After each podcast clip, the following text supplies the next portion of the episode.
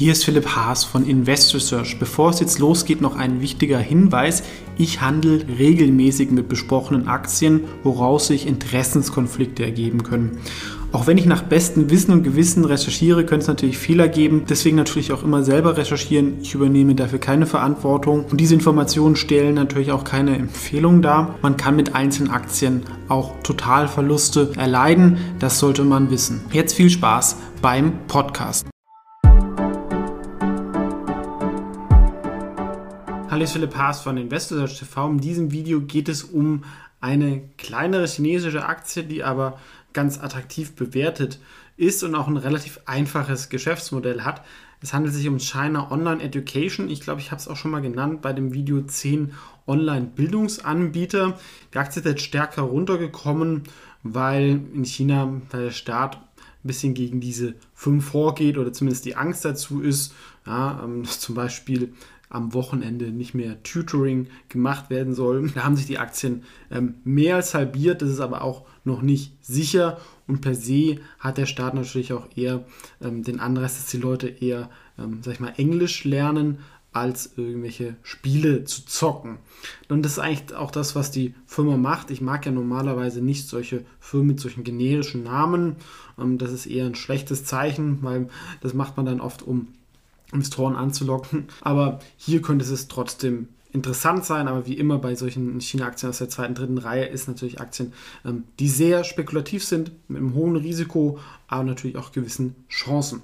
Das Geschäftsmodell ist denkbar einfach von 51 Talk ist, sie haben Englischlehrer in den Philippinen, zahlen ungefähr 2, 3 Dollar die Stunde und verkaufen es für 8 bis 10 Dollar die Stunde und es sind vor allem 1 zu 1 Englischklassen, ja, dass man mit Native Speakern als Chinese sich dort unterhalten kann. Ihre Zielgruppe sind auch eher, sag ich mal, die ähm, Schüler in den kleineren Städten, wo es dann oft auch in der Stadt wenig ähm, echte gute Englisch ähm, gibt und dadurch können die sich natürlich ähm, verbessern.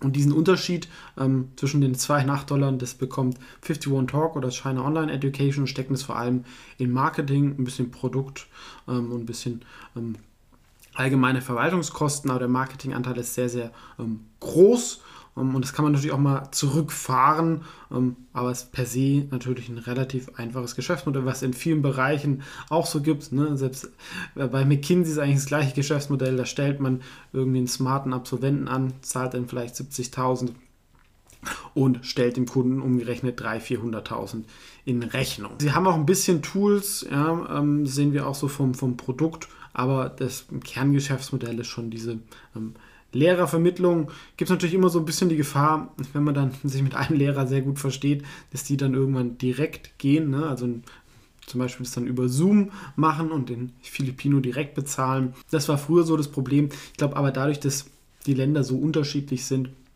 kann das mal passieren. Aber es gibt ja auch andere Beispiele, die gezeigt haben, dass das durchaus funktionieren kann. Vom Markt, ich habe es schon angesprochen, ähm, aktuell äh, sind die regulatorischen Risiken sehr, sehr groß, was meiner Meinung nach aber auch viel im Kurs drin ist und per se soll der Markt stark wachsen.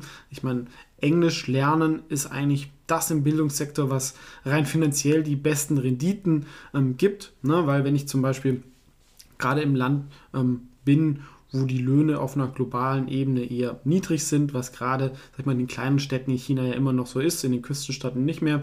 Und wenn ich dann Englisch spreche, dann kann ich mich halt weltweit auf dem Arbeitsmarkt anbieten. Da kann ich oft halt mein Gehalt verdoppeln oder verdreifachen, relativ.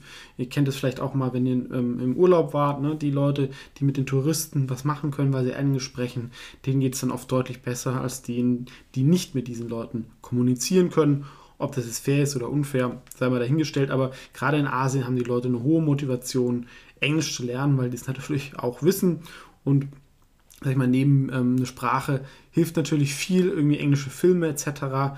Ähm, zu schauen oder selber zu lernen. Aber so ein ähm, eigener Lehrer ähm, ist auch oft das, was man vielleicht auch der ein oder andere selber kennt. Ähm, hat vielleicht mal Nachhilfe gehabt. Ähm, früher war das halt offline oder hat selber Kinder, wo er das machen würde. Also das ist auch was, wo ich zum Beispiel eine Zahlungsbereitschaft hätte. Ein, zwei Stunden ähm, die Woche, wenn es mit meinem Englischen habern sollte, ähm, denken auch viele Eltern, glaube ich, dass das gut angelegtes Geld ist. Ähm, der Wettbewerb ist natürlich intensiv, da es natürlich auch andere Plattformen gibt, sehr gute, ähm, natürlich sich auch direkt anbieten können. Also die Frage ist halt, was ist so der wirklich der Mehrwert? Deswegen müssen sie halt auch viel da in Marketing investieren, dass es halt für Englisch lernen so diese, sag ich mal, Top-Marke wird. Es ist ein gründergeführtes Unternehmen mit einer ganz interessanten Markenbotschafterin, der Main Mendoza, das ist die Miss World. Das hat anscheinend sehr, sehr gut funktioniert. Die ist auch deutschstämmig, halb Filipino, halb Deutsch. Und ähm, die soll vor allem halt auch Englischlehrer in den Filipinos rekrutieren und hilft natürlich auch in China. Sie haben jetzt auch noch was dazu gekauft, Kaola Reading. Es könnte auch mal sein, sie heißen ja China Online Education, dass sie sich auch noch mal verbreitern und gar gegen die ganz großen Online-Anbieter in China was machen. Sie wollen das aber erstmal eigentlich erst für Englisch lesen, umfunktionieren. Das ist ein bisschen künstliche Intelligenz, was sie nutzen wollen. Und ich finde die Strategie auch nicht schlecht, dass man halt eher auf die kleineren ähm, Städte geht, wo der Wettbewerb vielleicht ein Tick noch niedriger ist. Genau, also es bringt natürlich schon Nutzen. Ne? Also die, ähm, die Eltern in China sind happy, ähm, dass sie auf Native ähm, Speaker da relativ günstig auch für China Zugriff bekommen. Filipinos sind ähm, happy, dass sie da sich was dazu verdienen können. Aber es zeigt auch, ja, ähm, wie stark auch China schon geworden ist, denn selbst in, in, sag ich mal, in den kleineren Städten sind die Gehaltsunterschiede inzwischen so groß im Verhältnis zu den Philippinen, dass das ehemalige Entwicklungsland China da ähm, ein anderes Land, sag ich mal, anstellen kann, indirekt. Aber schafft, wie gesagt, Arbeitsplätze und ähm, trägt auch zur Globalisierung bei. Und ähm, genau. Was ich jetzt wirklich auch interessant finde, Wachstum war davor extrem hoch, hat sich durch Corona nochmal beschleunigt, jetzt eher hat sich normalisiert. Also das ähm, sagen wir 21 wird ein Übergangsjahr, weil natürlich das nicht ganz so beibehalten kann. Ähm, aber was ich wirklich interessant finde, wir sehen jetzt hier diese ganz hohen Marketingausgaben und auch das Produktdevelopment finde ich relativ viel für so ein relativ einfaches technisches Produkt. Ich behaupte jetzt mal, also bei der, dieser Regulatorik vom Staat stand auch im Raum, dass halt Marketing erschwert wird. Sie haben sehr, sehr viel Netto-Cash. Das ist ähm, ein großer Teil des Investment Cases.